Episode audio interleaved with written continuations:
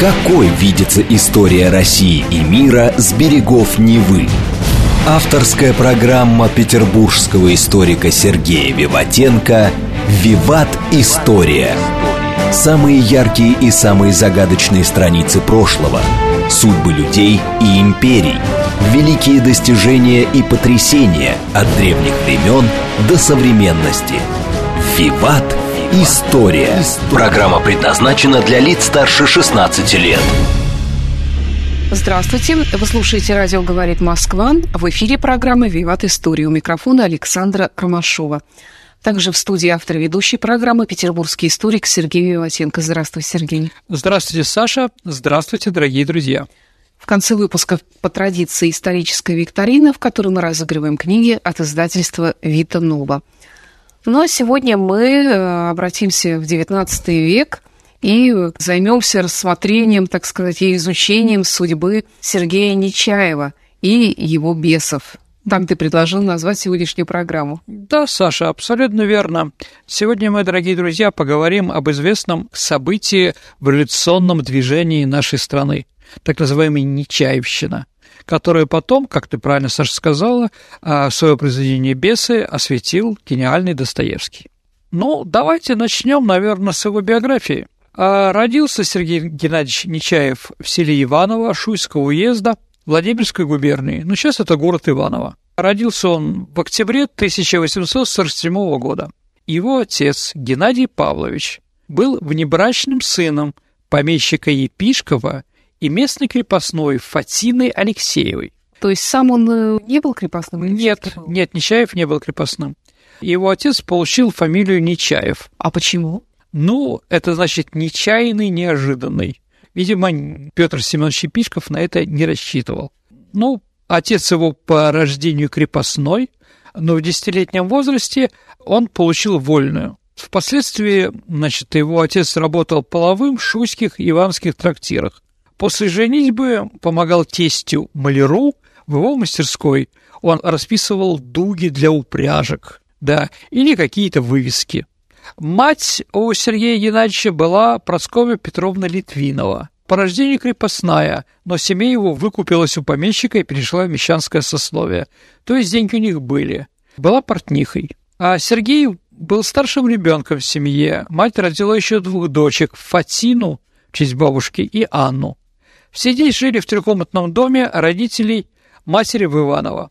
Мать умерла, когда Сергею было 8 лет. Отец женился во второй раз – и у них еще появились в семье два сына. А Сергей вначале тоже помогал деду раскрашивать дуги, работал полотером, устроился мальчиком на побегушках в купеческую контору. С 14 лет он работает, э, помогает отцу, в качестве официанта обслуживает банкеты. Его семья платила за хороших наставников, которые обучили Сергея латыни, немецкому, французскому, истории, математике. Ну, вообще довольно странно представить себе, что мальчик занимается такими работами и при этом изучает латынь. Ну, давайте так, дорогие друзья. Все, что говорится о Нечаеве, надо смотреть через такую большую лупу, проверять критически, да? Потому что мало ли что он говорил. Да, у него был такой характер, что мог врать сколько угодно. И вот в это время он сблизился с кружком нигилистической молодежи, как тогда говорили, в который входили учитель Дементьев и будущий писатель Нефедов. В 1965 году в возрасте 18 лет Нечаев переехал в Москву, где он работал на историка Михаила Погодина. Он был секретарем. Так как секретарем в то время был еще и Дементьев, поэтому он его устроил, видимо. Вот. То есть, он был грамотный и достаточно образованный. Ну, давайте так. Ну, наверное, был грамотный. Хотя он пытался Саше сдать экзамен на народного учителя, но безуспешно. Что-то не получилось. Год спустя он приезжает в Петербург, где он прошел экзамен на учителя и начал преподавать в церковно-приходской школе. Ну, сейчас это седьмая линия Васильского острова. Там же и проживал. В сентябре 1868 года Нечаев ходит вольным слушателем лекций в Петербургский университет, но никогда туда не был зачислен. Он познакомился в это время с антиправительственной русской литературой, с идеями декабристов, петрошевцев и, конечно, самое главное, Михаила Бакунина. Но самая главная книга в его жизни, Саш, как вы думаете, если он в 65 году приехал в Петербург, если он революционно настроенный человек? Что делает Саша Чернышевского? А, что делать? Держится, да, конечно. Да. А даже спал на гвоздях? Ну да, на голых досках точно, да. Питался черным хлебом, подражение Рахметову, да. То есть э, аскет-революционер из романа «Что дело Чернышевского» для него был ближайшим лучшим героем, с которого он лепил свою жизнь. Еще, дорогие друзья, я хочу напомнить, что вся молодежь, прогрессивная молодежь второй половины XIX века с 1862 года по 1917 не просто читалась, она зачитывалась Чернышевским. Эта книга была настольной у всех. Конечно, в семье Ульяновых тоже. Кто бы мог подумать? Да. Даже больше скажу, что если мы Владимир Ильич Ленин в своих произведениях очень часто включал какие-то фразы, известные а, из этого произведения. Он его знал практически наизусть. Да.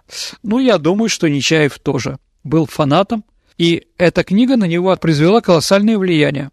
Второе, что на него повлияло, это, конечно, первая попытка покушения на жизнь императора Александра II. В 1866 году Каракозов стрелял около летнего сада в русского императора. И Нечаев был вдохновлен этим, да. А он принимал участие в студенческих движениях, которые были в Петербурге.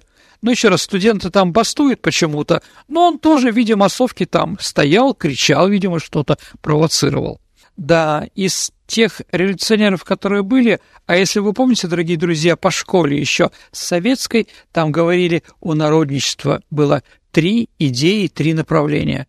Идея Бакунина, это крестьянский бунт, идея, да, а вторая Лаврова, пропаганда, а, там, да, хождение в народ и прочее, и третья – ткачевцы. Ткачев – это идеи заговора, маленького заговора, который приведет к свержению императорской власти. Так вот, Нечаев всегда был сторонником идеи Ткачева, кстати, как и Владимир Ильич Ленин. Для него тоже Ткачев был главным теоретиком революции. Находясь в революционной организации, Нечаев принял участие в разработке программы революционных мероприятий, в которых социальная революция рассматривалась как конечная цель всего революционного движения народничества этого периода. В программе также предлагалось пути по созданию революционной организации и проведению подрывной деятельностью. Ну, революционеров начали арестовывать. Ну, давайте так, после каждого покушения на царя полиция активизируется и арестовывает всех, кто рядом. Или какие-то события происходят в Петербурге, поэтому тот кружок, в который ходил Ткачев, он был арестован, и Ткачев бежал от неизбежного ареста в Швейцарию. Ну, куда еще мальчику по латюру бежать? Понятно, да? А там он познакомился и вошел в доверие к таким авторитетным иммигрантам, как Михаил Бакунин и Николай Огарев. И убедил их в том, что революционное движение в России растет с каждым днем. И прямо сейчас в России действует мощное подполье, которое готовит к крестьянской революции. В стремлении поддержать это движение Бакунин и Огарев и примкнувший к ним Нечаев развернули так называемую прокламационную кампанию. Они за свой счет, за счет Бакунина и Огарева, печатали агитационные журналы, прокламации и стали рассылать их а, разными путями в России.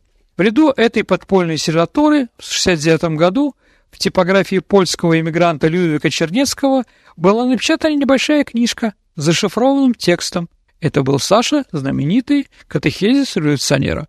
Большинство историков, дорогие друзья, сходятся во мнении, что его автор был Нечаев. Но только ли он? Это такой вопрос спорный. Итак, давайте, чтобы понять, мы сейчас поговорим о катехисе революционера, но перед этим понять вообще психотип, что ли, Нечаева. Как он общался, что он делал и прочее. И вот он приезжает в Швейцарию, как мы говорили, да, и начинает говорить много того, чего нет на самом деле. Он распространяет легенду, то, что его арестовали, что он бежал с Петропавловской крепости. Да, поэтому он вынужден поехать в Швейцарию. То есть, на самом деле. Нет, конечно. Он еще выдавал себя за представителя Русского революционного комитета, которого тоже никогда не существовало, да? И, выступая с Михаилом Бакуниным, Николаем Огаревым, он от них получил 10 тысяч франков. То есть он получил деньги 400 английских фунтов, если переводить на такие серьезные деньги, да?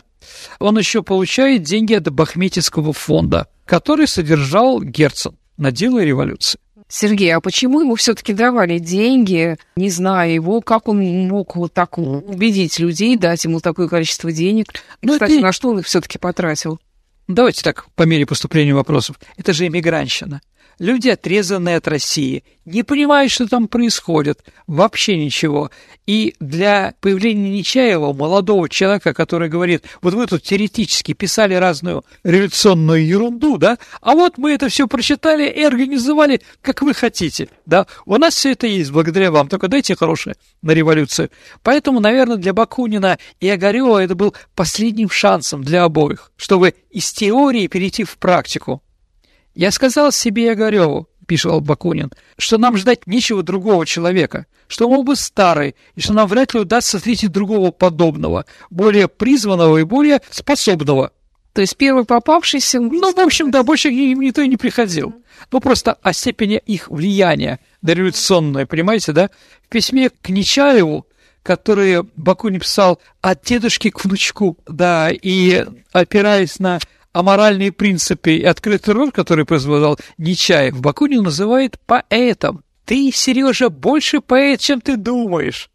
Ты составляешь себе идеал из Теньки Разина и Пугачева. Тут писали эти товарищи внучку. Еще раз, баре, аристократы, у которых были деньги и прочее. Они были честные люди, но вот повернутые на революцию, да. Так на что деньги ты потратил, Нечаев? А, ну, в принципе, на себя и на революцию. Нет, это не значит, что он купил себе тройку лошадей и прочее. Не-не-нет, это другой психотип. Это, ну, давайте так, я еще раз скажу об этом, это психотип Дзержинского.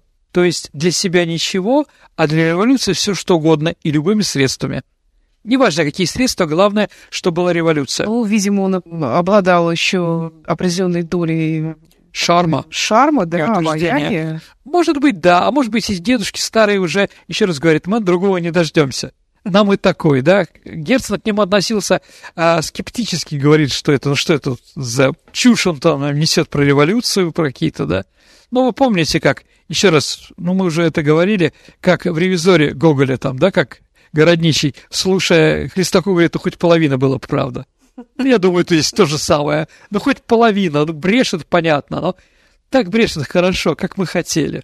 Сергей, а откуда произошло это название катехезис э, революционера? Ну, это по аналогии с революционным катехезисом, написанным Бакуниным в 1966 году. То есть, привет это, дедушки, да? Хочу быть продолжателем, да? И здесь не революционный катехизис, а что делать надо для революции, а именно с другой стороны, какой должен быть революционер? Но некоторые считают, что это плод коллективного творчества, что кроме Нечаева, возможно, его писал Бакунин. Вполне возможно. А, однако Бакунин, прочитая катехизис, а он его не принял и назвал Нечаева обреком. Возможно, там был Петр Ткачев, возможно, Ени Шерлов и кто-то еще. Ну, так или иначе, да, Нечаев точно принимал участие в написании этого произведения. Как потом скажет Ленин, это была идея революционного макиавелизма, Макиавелли, то есть циничных разных вещей. А катехизис был, как я уже повторю, написан был в 69 году и напечатан в Женеве типографии Черневского. Сам катехизис состоит из четырех коротких разделов и разбит на параграфы. Я все читать, дорогие друзья, не буду, но послушайте просто, да. А, первый параграф – отношение революционера к самому себе. А, параграф один. Революционер – человек обреченный.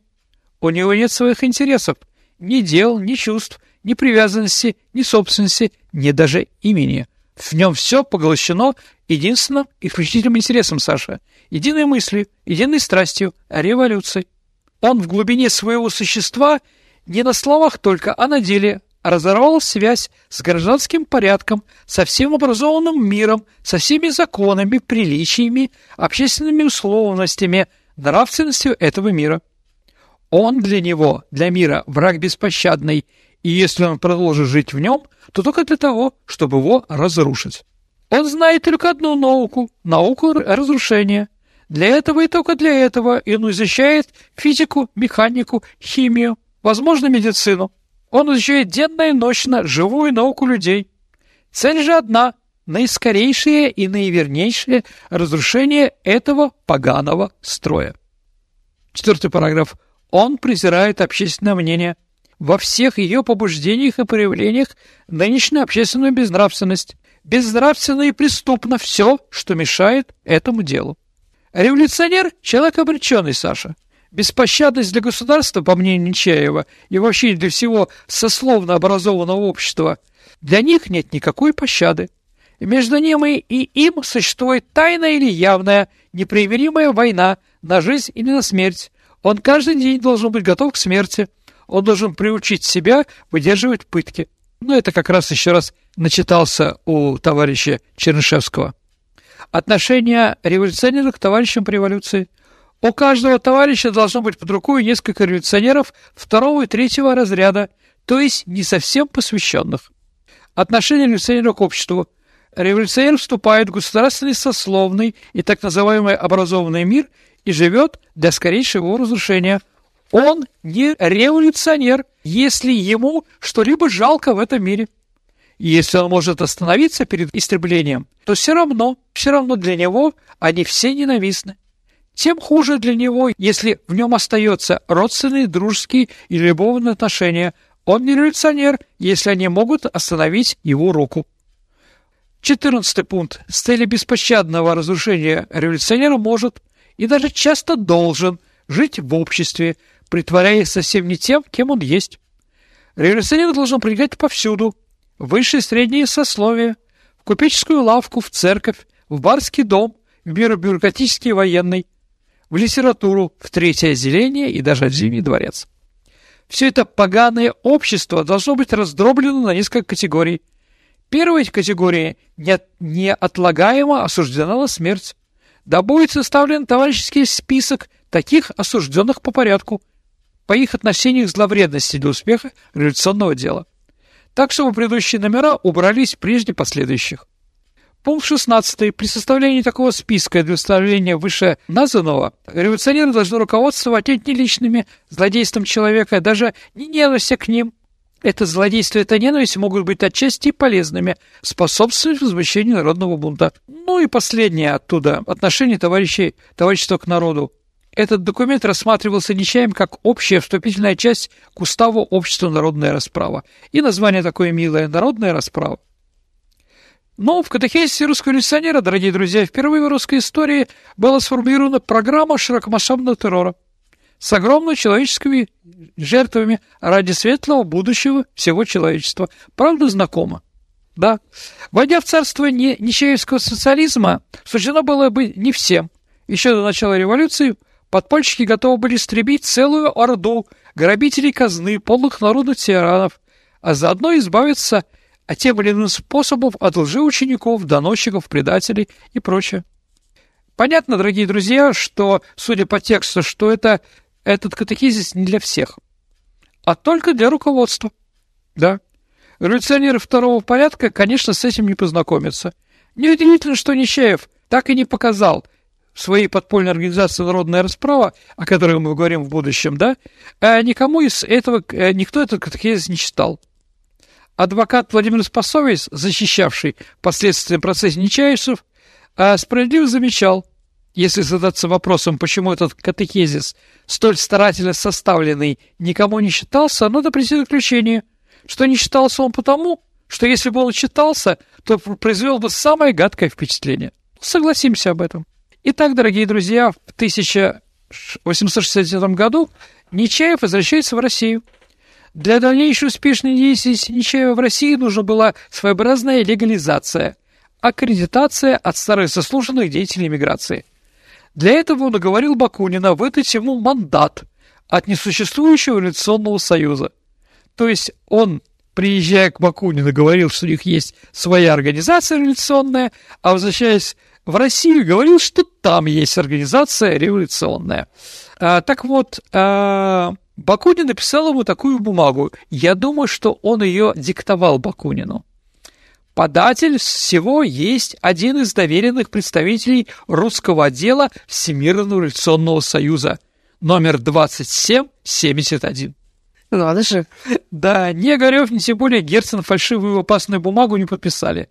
Герцен долго отказывался от личной встречи с неприятной заочной уже ему Нечаевым. Вообще отнесется к нему ироничнее. По его мнению, Бакунину хотелось пустить дрожь на всю Россию, а сам он, как старые нянюшки и попы всех возрастов, любит пугать буквой. Сам себя очень хорошо знает, что буква не придет. Еще одним своеобразным средством легализации пиара собственной фигуры стало для Нечаева присвоение переадресации стихотворения Огарева «Студент». Это стихотворение Огарев написал по случаю смерти его друга Сергея Остракова. А Остраков умер в 66 году, о чем Огарев сильно скорбел. Так вот, идея о полезном для дела использовании стихотворения пришла в голову Бакунину. А вот он, бедный, бедный Огарев, вынужден был написать ее другое название молодому другу Нечаеву. Вот такое стихотворение. Он родился в бедной доле, он учился в бедной школе, но в живом труде науки юных лет он вынес муки. В жизни стало год от года крепче преданность народу, жарче жажда общей воли, жажда общей лучшей доли, и гонивый местью царской, и боязнью боярской, он пустился на скитания, на народное восстание, кликнуть клич по всем крестьянам от востока до заката, собирайтесь дружным станом, Станьте смело, брат за брата, отстоять всему народу свою землю и свободу.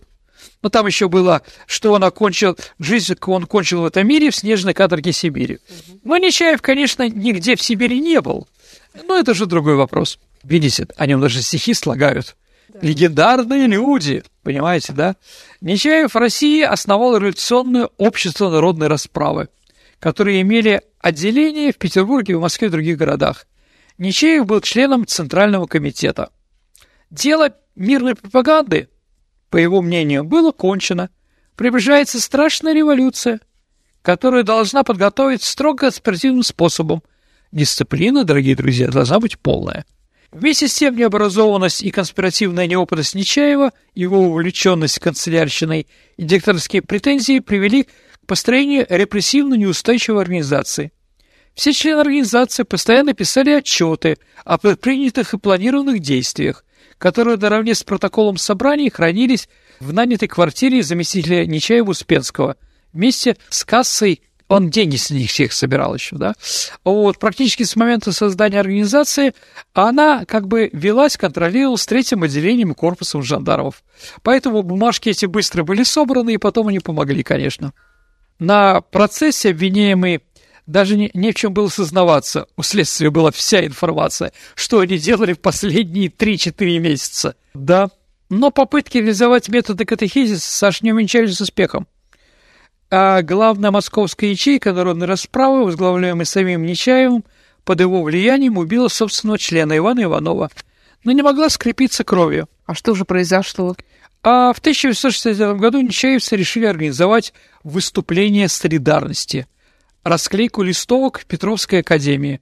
Петровско-Разумовская академия, станция метро и станция Ленинградской Николаевской железной дороги, но так это сельскохозяйственный сельхозинститут того времени. А по случаю студенческих волнений в Московском университете такое действие было явной провокацией властей, и закрытие академии могла достаточно быстро быть. Поэтому один из э, членов кружка, 23-летний студент Академии Иван Иванов, выступил против, сказал, что мы-то будем выступать, но не надо приписывать университет. Люди пострадают. Почувствовав угрозу своей водяной властью, Нечаев решил сплотить группу с помощью убийства Иванова. С этой целью Нечаев обвинил Иванова в предательстве и сотрудничестве с властями. В ходе судебного процесса об убийстве выяснилось, что обвинение было ложным. Иванов никогда ни с кем не сотрудничал. Я думаю, что Нечаев это знал прекрасно. В деталях были посвящены лишь два участника кружка – студент Алексей Кузнецов и некто Николай Николаев. Решили его убить э, в гроте в парке Петровской сельскохозяйственной академии. Этот грот был сделан с 18 века, он был расположен на берегу заболоченного пруда, слева от центральной аллеи, дорогие друзья, этого исторического парка. За главным зданием сейчас называется Тимирязевская академия, да? Ну, грот был разрушен еще при царской власти. Нечаев заманил Иванова в грот под предлогом изъятия типографского станка из тайника – в котором его якобы в 66 году спрятал перед арестом Николай Шутин. Ну, это вот главный фанат в Москве и идей Чернышевского. И как раз Дмитрий Каракозов был членом организации Шутина. Конечно, никакого станка там не было. Сергей, давай немножечко отвлечемся от э, революционных дел товарища Нечаева и продолжим программу после выпуска новостей на радио «Говорит Москва». Прекрасно, давайте немножко отдохнем от Нечаевщины и бесов. Какой видится история России и мира с берегов Невы? Авторская программа петербургского историка Сергея Виватенко «Виват. История». История. Вы слушаете «Радио говорит Москва». Продолжается программа «Виват История», в которой сегодня историк Сергей Виватенко э, рассказывает о революционере Сергее Нечаевом и его бесах. В студии также я, Александра Ромашова. Продолжаем? Давайте вернемся в XIX век. В общем, утром 21 ноября 1969 года Нечаев появился в квартире, которую снимали Кузнецов и Николаев, возле Бронных улиц, и позвал туда литератора Ивана Прыжова и Петра Успенского. Из квартиры вся группа направилась Петровско-Разумовская до встречи с Ивановым. План Нечаев состоял в том, чтобы задушить Иванова шарфом. Но он, на всякий случай, имел при себе пистолет. А Прыжов и Успенский об истинной цели похода в грудь не знали – Выполнить план не удалось. Сопротивление Иванова привело к тому, что его оглушили ударом по голове, после чего Нечаев добил жертву, выстрел в голову из револьвера, который вот принадлежал Николаеву. После убийства труп обернули в пальто Кузнецова, нагрузили кирпичами и пустили в пруд под лед, в надежде скрыть убийство до весны. Однако уже 25 ноября 1969 года случайный прохожий, крестьянин села Петровского Петр Калугин увидел у грота шапку, башлык, дубину, прошел по кровавому следу. Ну, понимаете, да, что люди вообще не понимали, что делают. А обнаружил труп подо льдом в глубине до в полметра. После опознания тела сокурсниками дело взяло под контроль шеф губернского женского управления Слезкин. Все участники убийства Иванова были приговорены к каторжным работам. Успенский 15 лет, Прыжов 12, Кузнецов 10, Николаев 7. Другие обвиняемые были оправданы. А вот Нечаев же бежал за рубеж. Он сразу после убийства уехал снова в Швейцарию. Среди бумаг участников были найдены полицией э, книжка с зашифрованным текстом. У другого члена той же ячейки Алексея Кузнецова ключ к расшифровке. Все было прочитано на процессе Нечаевцев и даже опубликовано в газете. Правительственный вестник. Текст был в новинку к сторонней публике, так среди них был как раз с этой историей в газете «Правительственный вестник» и познакомился автор Бесов Достоевский. Да, по их показаниям и воспоминаниям Нечаев лишь в общих чертах и не целиком пересказывал им некоторые положения своего катехезиса. Возможно, опасения Нечаева, что его радикализм не будет поддерживать революционной молодежи, были напрасны. Вряд ли. Судьба быстро распавшейся и толком не сформированной народной расправы лишь подтверждает, что поддержка Нечаева была семиминутной с момента его приезда в Москву. После следствия и суда большинство участников народной расправы – как вспоминал лично знавший их народник Михаил Фроленко, относились скорее отрицательно, а то и враждебно, как к Чаеву, так и то, что он к чему призывал. Кто-то из них и вовсе забросил революционную работу, а кто-то подался в формирующиеся народнические кружки. Пожалуй, с единственным последователем заветом катехезиса можно назвать бывшего студента медико-хирургической академии Петра Кошкина, который по Нечаевскому делу был создан в Самару где участвовал в местном революционном кружке и убил женщину, грозившую кружку доносом. И это единственный пример из десятка привлеченных к Нечаевскому делу лиц. В эмиграции Нечаев в поисках денег через Загорева вновь обратился к Герцену. Герцен встретился с ним и согласился с выдачей Нечаеву части Бахмического фонда. Хотя деятельность Нечаева считал положительно вредной, несвоевременной. Нечаев издал за границей журнал «Народная расправа» и возобновил издание «Колокола» совместно с Огаревым и Бакуниным. В своей программной статье «Главные основы будущего общественного строя» Нечаев поделился своим видением социалистической системы. Познакомившись с этими идеями, Карл Маркс и Фридрих Энгельс позже назовут его «казарменным коммунизмом». После смерти Герцена в январе 70 -го года Нечаев вместе с Бакуниным безуспешно пытался привлечь к изданию «Колокола» наследницу престола наследница, извините, дела Герцена, дочку Наталью. После того, как российское правительство обратилось к швейцарским властям с просьбой о выдаче Нечаева как уголовного преступника, Нечаев стал скрываться. Он признался в любви к Наталье Герцена и попросил ее руки, но она ему отказала и старалась убедить Игорева не иметь более никаких дел с Нечаевым. После того, как Наталья Герцен узнала Германа Лопатина подробности убийства студента Иванова, с Нечаевым она разорвала все отношения окончательно. Как она потом писала, теперь Бакунин и даже Огарев убеждены в том, что их надували, и прекратили сношения с Нечаевым. Бакунин писал Огареву и Нечаеву, Ничего сказать, какие мы были дураки. И как бы Герцен над нами смеялся, если был бы жив. И как бы он был прав, ругаясь над ними. Продолжая скрываться от полиции, Нечаев не сдавался. Теперь одним из его проектов было женитьба на Тате Герцен. Зачем? Чтобы получить 7 миллионов до наследства. Однако той, несмотря на признание любви и аккуратно составленные амурные письма, которые их начал бомбардировать, цель жениха была ясна. Деньги наследницы Герцена и его имя. Наученная горьким опытом, Тата жестоко отказала. В 1872 году Правительство Швейцарии выдало в Россию как уголовного преступника. Надо понимать, дорогие друзья, Швейцария единственное, в принципе, республиканское государство в Европе. И оттуда никого никогда не выдавали, в принципе. Но в первый раз это произошло в 1872 году. Сергея Нечаева выдали. Почему? Да он потому что был убийцей. Потому что его экстрадировали не как политического заключенного, а как убийца гражданина или подданного Ивана Иванова. В 1973 году дело было рассмотрено в Московском окружном суде с участием присяжных. На суде Нечаев заявил, что не признает этого Шемякиного суда. Несколько раз крикнул «Да здравствует Земский собор!» Кстати, почему Земский собор? Не знаю. Да, свободу Юрию Деточкину и отказался от защиты. Он признан был присяжным виновным в убийстве Иванова и был приговорен к каторжным работам на рудниках на 20 лет. Нечаев не был сослан на рудники, а был посажен в Петропавловскую крепость, в секретный дом.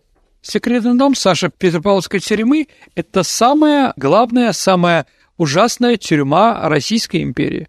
Если в Петропавловской крепости была элита, что ли, да, это была скажем так, тюрьма, которая показывала, ну, как бы, а, витрина, что ли, пенитенциарной системы того времени, то секретный дом был, конечно, туда никого не пускали. А где он э, находился, и он сейчас сохранился, секрет? А, давайте так. Он перестроен, и там находится типа э, издательство газеты «На страже Родины».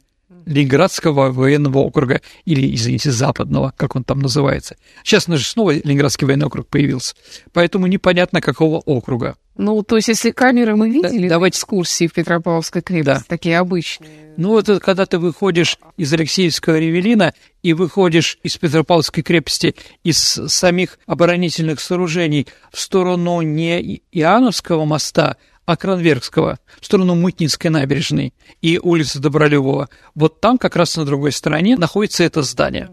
Ну вот, это была самая профессиональная тюрьма. Там были самые профессиональные жандармы. Им было запрещено говорить с заключенными. Заключенным было запрещено выходить, переписываться и прочее, да? Там даже был специальный коврик постелен, такой специальный морской, плетеный, да, на пол, чтобы не было слышно, как они ходят, чтобы была идеальная тишина. Люди там сходили с ума достаточно быстро. Например, декабрист Батюшков из-за того, что он не общался, он сошел с ума и потерял возможности умения говорить. И вот туда отправлен был Нечаев. Ну, Нечаев, да, он был достаточно, таланты у него были. И вот он пропагандировал всех жандармов на революцию. Так он там э, собирался 20 лет провести? Нет, он собирался устроить революцию туда пришел и решил устроить. И все жандармы перешли на его сторону. Знаете, Саша, я хочу напомнить, в произведении Петра Ильича Чайковского «Лебединое озеро» есть такой герой, который называется «Отрицательный злой гений». Вот Нечаев злой гений нашей страны и революции вообще. Поэтому он мог бежать из Петропавловской крепости. А вот, ну, ему было неинтересно просто так бежать. Он решил бежать вместе с другими заключенными, строить там восстание. Поэтому ночью жандармы открывали его э, камеру, и он ходил по другим камерам, тоже открывали, и занимался пропагандой агитации. Какая хорошая секретная тема. Определенно, да. Но это ему показалось мало.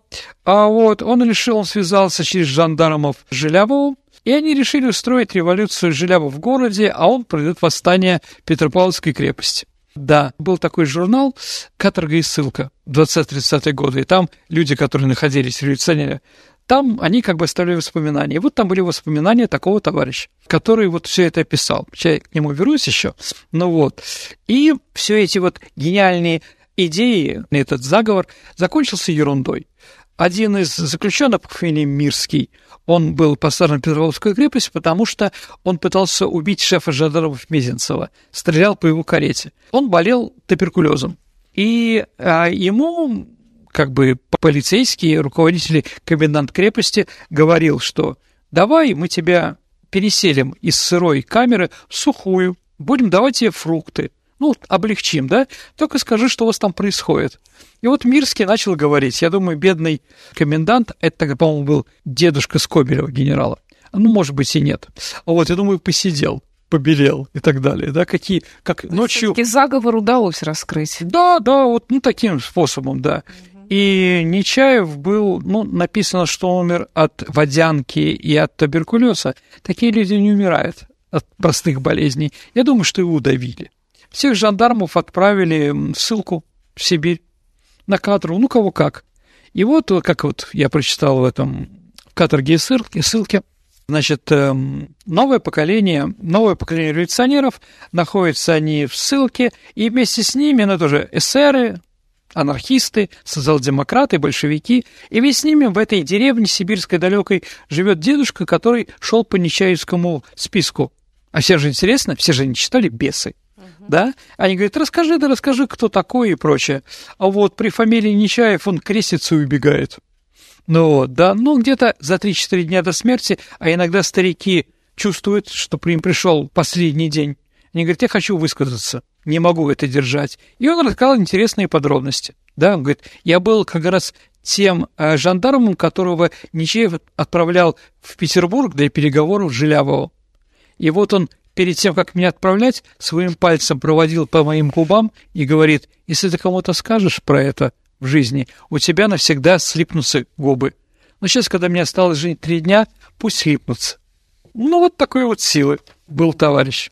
Сергей, а его современники, зная о том, что он злой гений, как к нему относились? Ну и, и потом последователи, вот Ленин, ты говорил. А Ленин в своем крылевском кабинете – повесил портреты Нечаева и Халтурина. Халтурин тот, кто взорвал Зимний дворец. А, да, то есть называя их пророками свободы. А вот исполнение Бонча Бурьевича по этому поводу.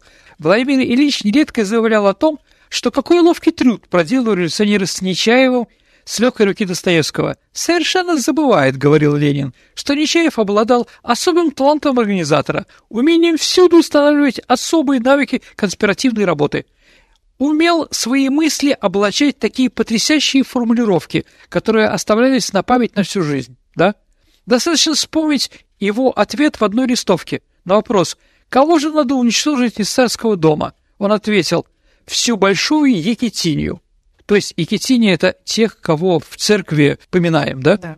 А вот, да. Ведь это сформулировано так просто и ясно, что понятно для каждого человека, живущего в России, уничтожить весь, весь дом Романовых. Да, все это просто на гениальности, говорил Ленин. Да, Ленин называл его титаном революции, одним из пламенных революционеров. Ну и, конечно, Дзержинский. Это точно Нечаев нового поколения, да, определенно. Ничего себе и так далее, и тому подобное. Сергей, ты говорил, что Нечаев стал прообразом одного из героев романа Веса Достоевского. А вообще, что это за персонаж и как к нему отнеслись? Верховенский. Да. Став... Ну, там есть что-то в Ставрогине и прочее. То есть Достоевский увидел в нем, как говорится, не то что опасность, но какую-то болезнь русского интеллектуального движения революционного. Да, то есть любыми средствами заставить всех сделать то, что ты хочешь. И поэтому написал это произведение, да. Но там бесы происходят там в Твери, но, в принципе, там скотопригонск называемый, да. А вот, ну, это все равно как бы, да, он, э, читая а, читая, скажем так, тогда была гласность, то есть гласный суд. Гласный суд, Саша, это когда можно а, печатать в газете ход судебного процесса. И Достоевский читал все статьи в газетах о ходе этого процесса, что кто говорил и прочее. Он заинтересовался очень и решил написать. И как бы, скажем так, предупредить, что ли, народ или Россию о том, какая жуткая тенденция происходит, да, определенно. А вот, но интеллигенция наша не поверила Достоевскому. У нас, знаете, да, каких доказательств не было, если ты в голове считаешь, что вот так вот. Поэтому считали это ложной, неправильной задачей и прочее. А Ленин очень четко, как вы видите, увидел все эти вещи. Кстати, как знаете, известный анекдот.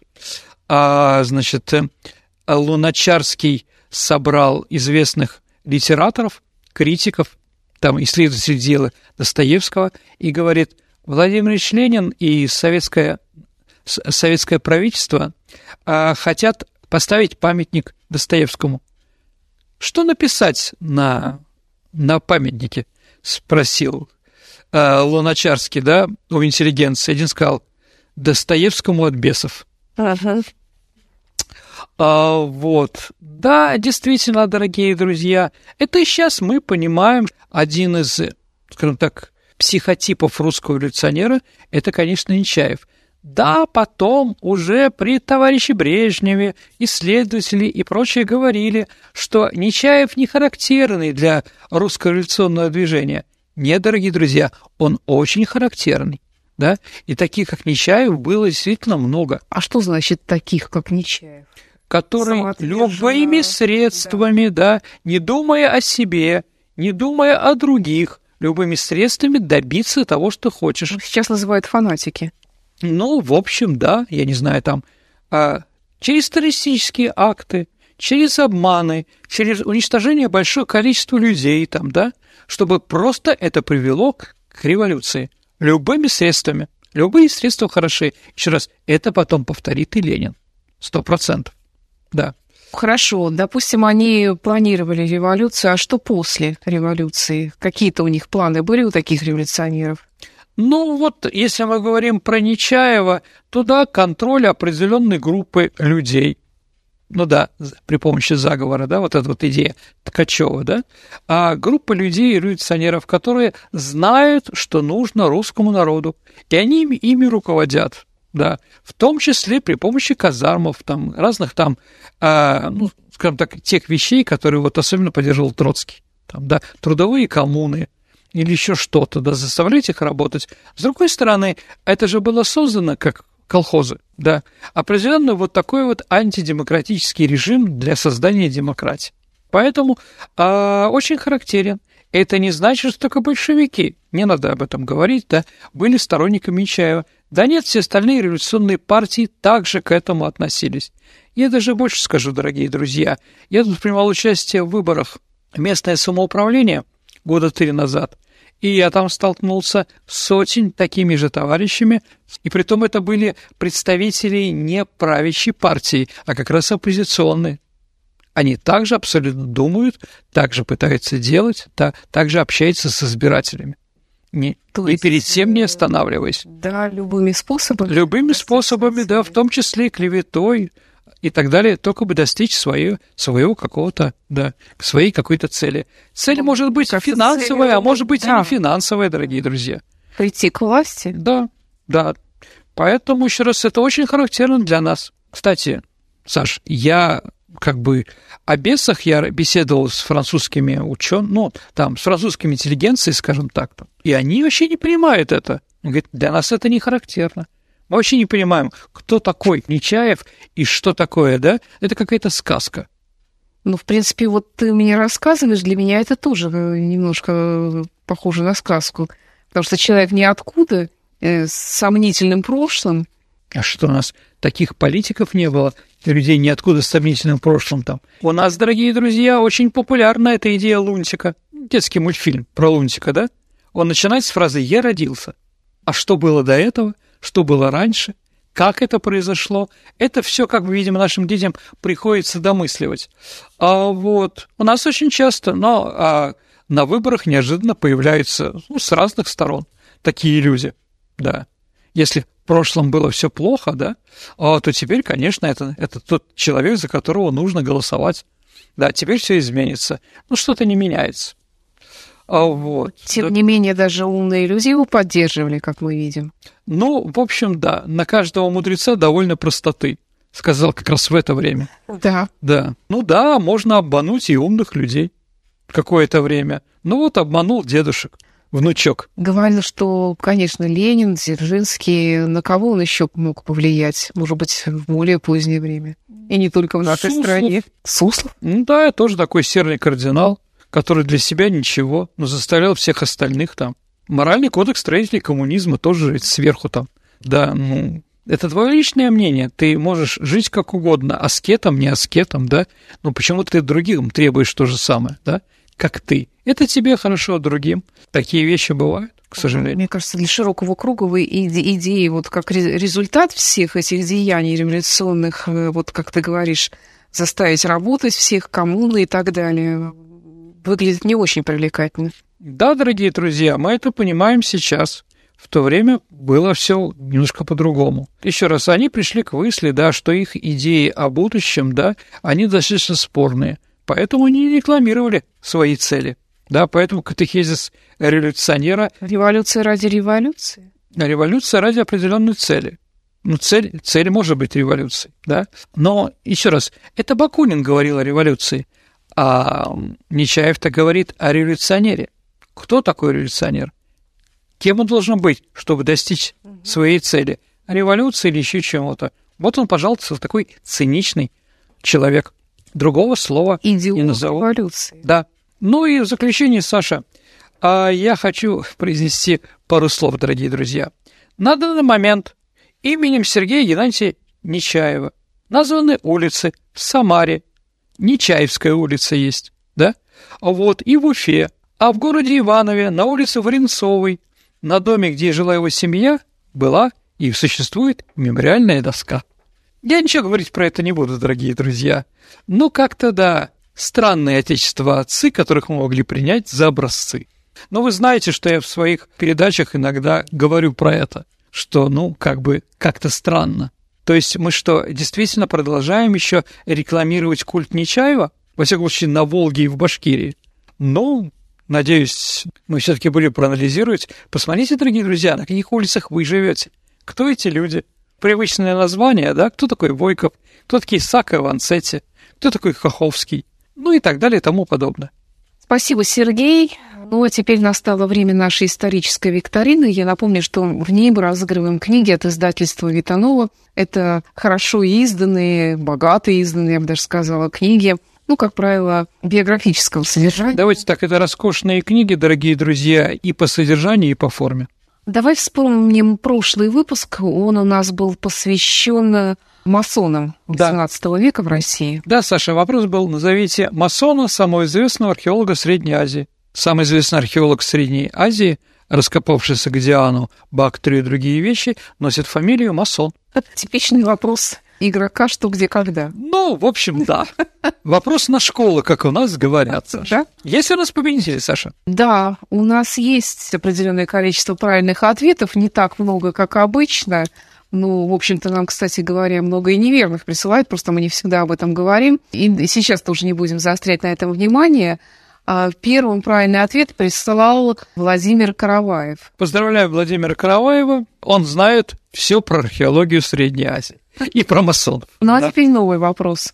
А, назовите произведение, если в первой главе его можно найти такие слова, как бесполезность, бессмысленно, беспокойный, бесчестный и бесцеремонность. Ваши ответы, я уверена, что их будет много, а вы можете присылать на электронный адрес радио Виват Собака Mail.ru, либо оставлять в нашем сообществе ВКонтакте, но только большая просьба в личном сообщении Сергея Виватенко или мне, Александре Ромашовой, или там есть такая форма сообщения для самой группы ВКонтакте. На сегодня все. Это была программа «Виват История». Кстати, хотелось бы напомнить, что мы продолжаем принимать вопросы. Это не зависит от э, того, планируем ли мы программу ответа на вопросы в ближайшее время или чуть отдаленно мы ее планируем. Мы их все равно принимаем, как если у вас возникают какие-то вопросы в нашем сообществе ВКонтакте или вот на тот электронный адрес почтовый, вы можете их всегда отправить, и мы их собираем. И я обещаю, что ни один вопрос Сергей Не пропадет, дорогие друзья. Да. Ну, Саша, напомнить, что на самом деле у нас уже через месяц будет такая передача. Да, время летит быстро, поэтому ваши вопросы рада всегда их принимать. На сегодня все. Это была программа «Виват История». Спасибо за внимание. До встречи в эфире. До свидания, дорогие друзья. Берегите себя. До новых встреч в эфире.